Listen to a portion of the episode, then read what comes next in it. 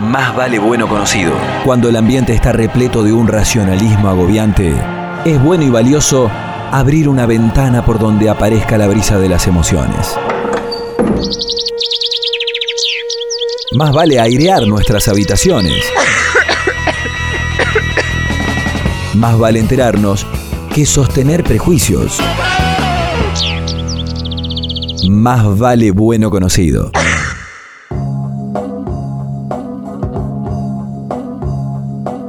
En 2014, un grupo de docentes de la UNER se preguntó qué hacía la universidad ante la situación de encierro y decidió poner manos a la obra. Juntaron voluntades, pensaron en una organización, planificaron un abordaje y empezaron a andar juntos. Detalles de la experiencia nos comparte Alejandro Aimovich. ¿Qué es de tu vida? ¿Qué andas haciendo? ¿En qué pensás? ¿En qué pensás? Preguntas sencillas que promueven el diálogo y nos integran a otras realidades. En un mundo vanamente acelerado, hagamos algo que revolucione. Sentémonos a escuchar lo que otro tenga para contar. Mejor, hablemos. En este tramo, Alejandro Aimovich nos contó la razón de ser de sus pies, cabeza y corazón puestos en la cárcel. Nosotros empezamos a trabajar eh, en el año 2014. Y este ya es nuestro tercer año entonces, y veníamos trabajando fundamentalmente en la Unidad Penal 1 de Paraná con un taller de animación sociocultural, a partir del cual, o en el cual realizamos una diversidad de actividades, y este año como el proyecto es este, bueno, la característica del proyecto permite ser un poco más amplio y más ambicioso, estamos eh, digamos, en la continuidad de ese taller que veníamos sosteniendo, el cual actualmente está haciendo un taller de percusión, eh, estamos con una actividad de alfabetización para adultos que van a la escuela que hay en la unidad penal, pero que tienen problemas para, para, para aprender a leer y escribir o para consolidar digamos, el, proceso de lectoescritura. Entonces también tenemos un espacio de, fortalecimiento que eh, estamos planteando desde el proyecto para, para algunos de esos estudiantes que están privados de libertad. Estamos trabajando también eh, bueno, con el, con, el, programa de radio que surge fundamentalmente a partir de, este taller de comunicación que hacemos en, en la Unidad Penal eh, de Paraná, pero no adentro de la Unidad Penal de Paraná, sino en lo que se llama el pabellón de pregreso, que en realidad es una casa, que ¿Pabellón? el pabellón de pregreso. La propia mirada crítica de Alejandro Aimovich acerca de la universidad fue la razón principal de este puente tendido con las realidades de otra institución que en general desconocemos o como dice el entrevistado, casi siempre resultan ajenas o lejanas. Lo que motivó en definitiva hace tres o cuatro años que empezáramos a trabajar es un poco un diagnóstico acerca de que nuestra facultad de trabajo social, en general la UNER con algunas excepciones como la, la gente de comunicación comunitaria de, la Facultad de Educación, eh, no tenía una o no tiene políticas académicas para, para los contextos de encierro, eh, específicamente la Facultad de Trabajo Social, no había líneas de investigación ni de extensión ni, y estaba muy débilmente presente en la currícula la problemática. Bueno, nosotros planteamos que eso como un, algo que nos causaba un malestar a quienes estábamos interesados, que, éramos este, integrantes de la comunidad académica de trabajo social y estábamos interesados, que este, básicamente nos generó un malestar y que había que ponerlo un poco en agenda también de la facultad y por eso también correlativamente a todo esto que hacemos en territorio hacemos una serie de actividades en la facultad también como para, para ir trabajando algunas cuestiones. ¿no? Ahí tenemos un taller de acceso a la justicia en el marco de la ejecución penal, por ejemplo, que se desarrolla cada 15 días y, hacemos de vez en cuando algún tipo de jornada sobre educación en contexto de encierro, sobre bueno, una diversidad de temáticas.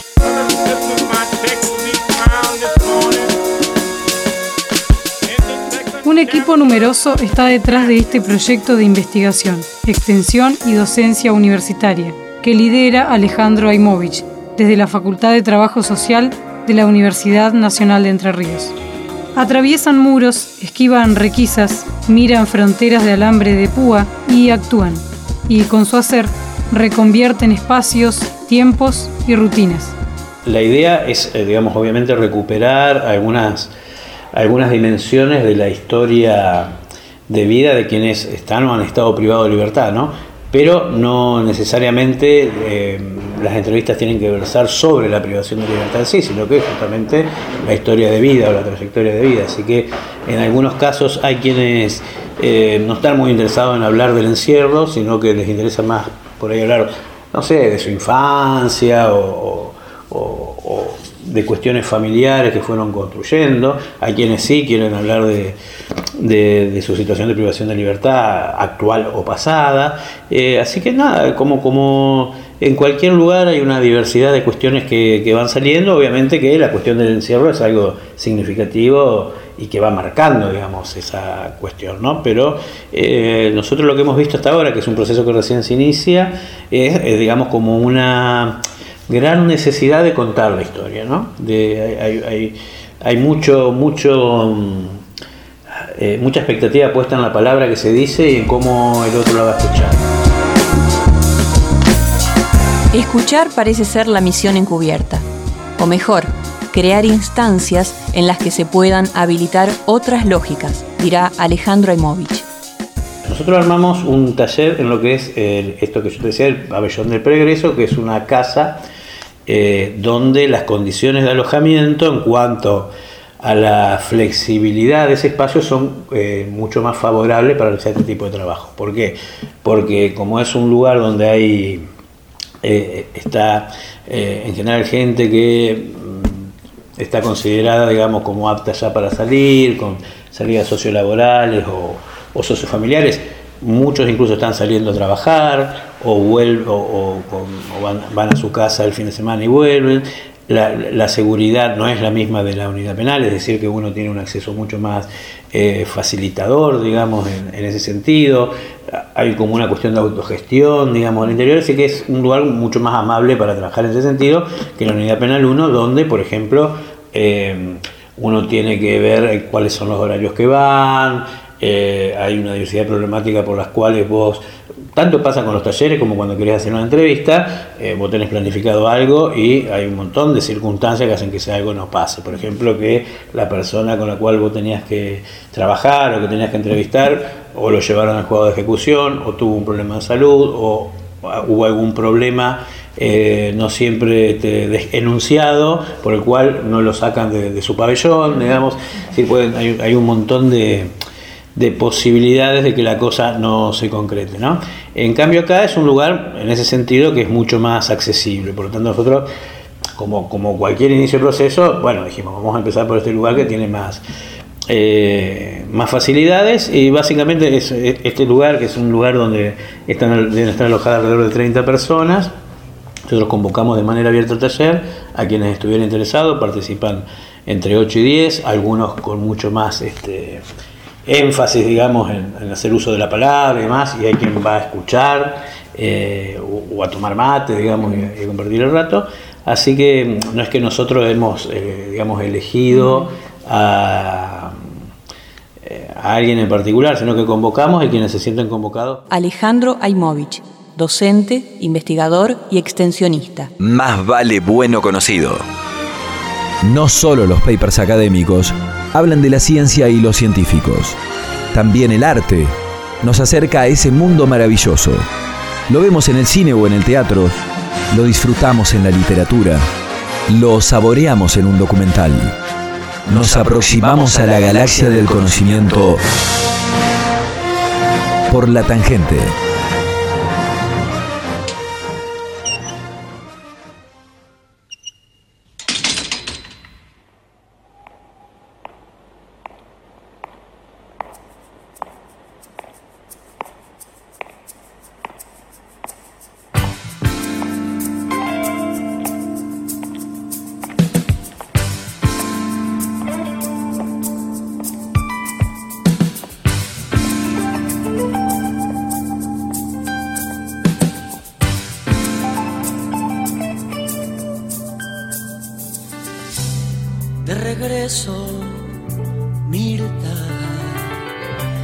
Sabes, tres años a la sombra.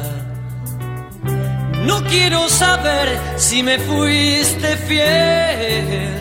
Yo sé que una mujer valiente se inclina igual para el lado de la sed.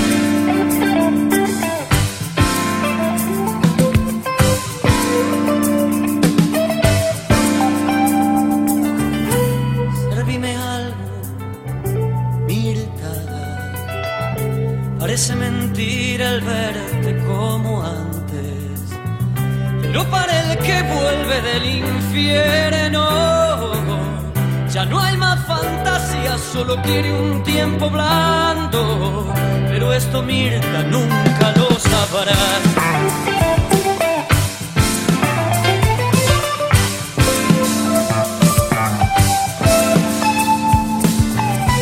No es necesario que estés alegre ni que prendas la luz.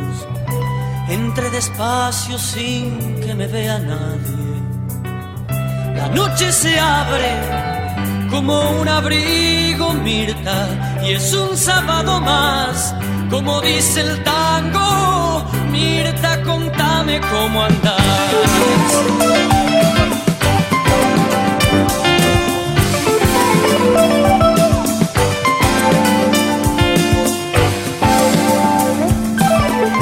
se de cuenta que estuve navegando. Es casi lo mismo, solo cambia el paisaje. Abajo el mar que nunca se ve.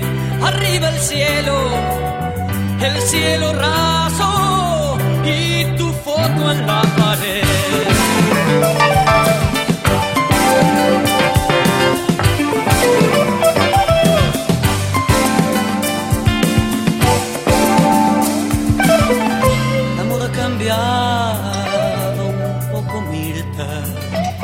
Ya no hay ni un pelo largo, todos parecen soldados. Me siento parado en un cementerio. Me recibió el frío y un nuevo gobierno.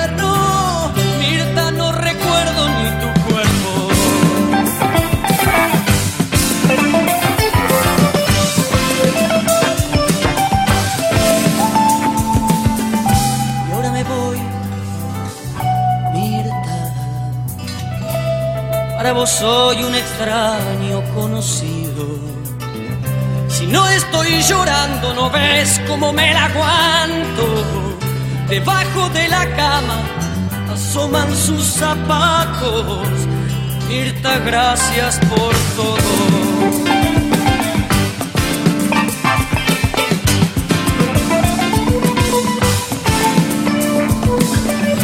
Salgo a la verja, La estación retumba el estrella del norte. Ven a verme cuando salgas, me dijo el turco. Comes todos los días y no hay problemas de laburo. Solo algunas noches, solo algunas noches salís a trabajar. El rosarino Adrián Abonicio se puso en la piel de un ex recluso al componer Mirta de Regreso, canción que interpretara Juan Carlos Baglietto. Tus aportes, opiniones y sugerencias pueden llegar por varias vías. A nuestro muro de Facebook, Más vale bueno conocido. o por correo electrónico a Másvaleradio.gmail.com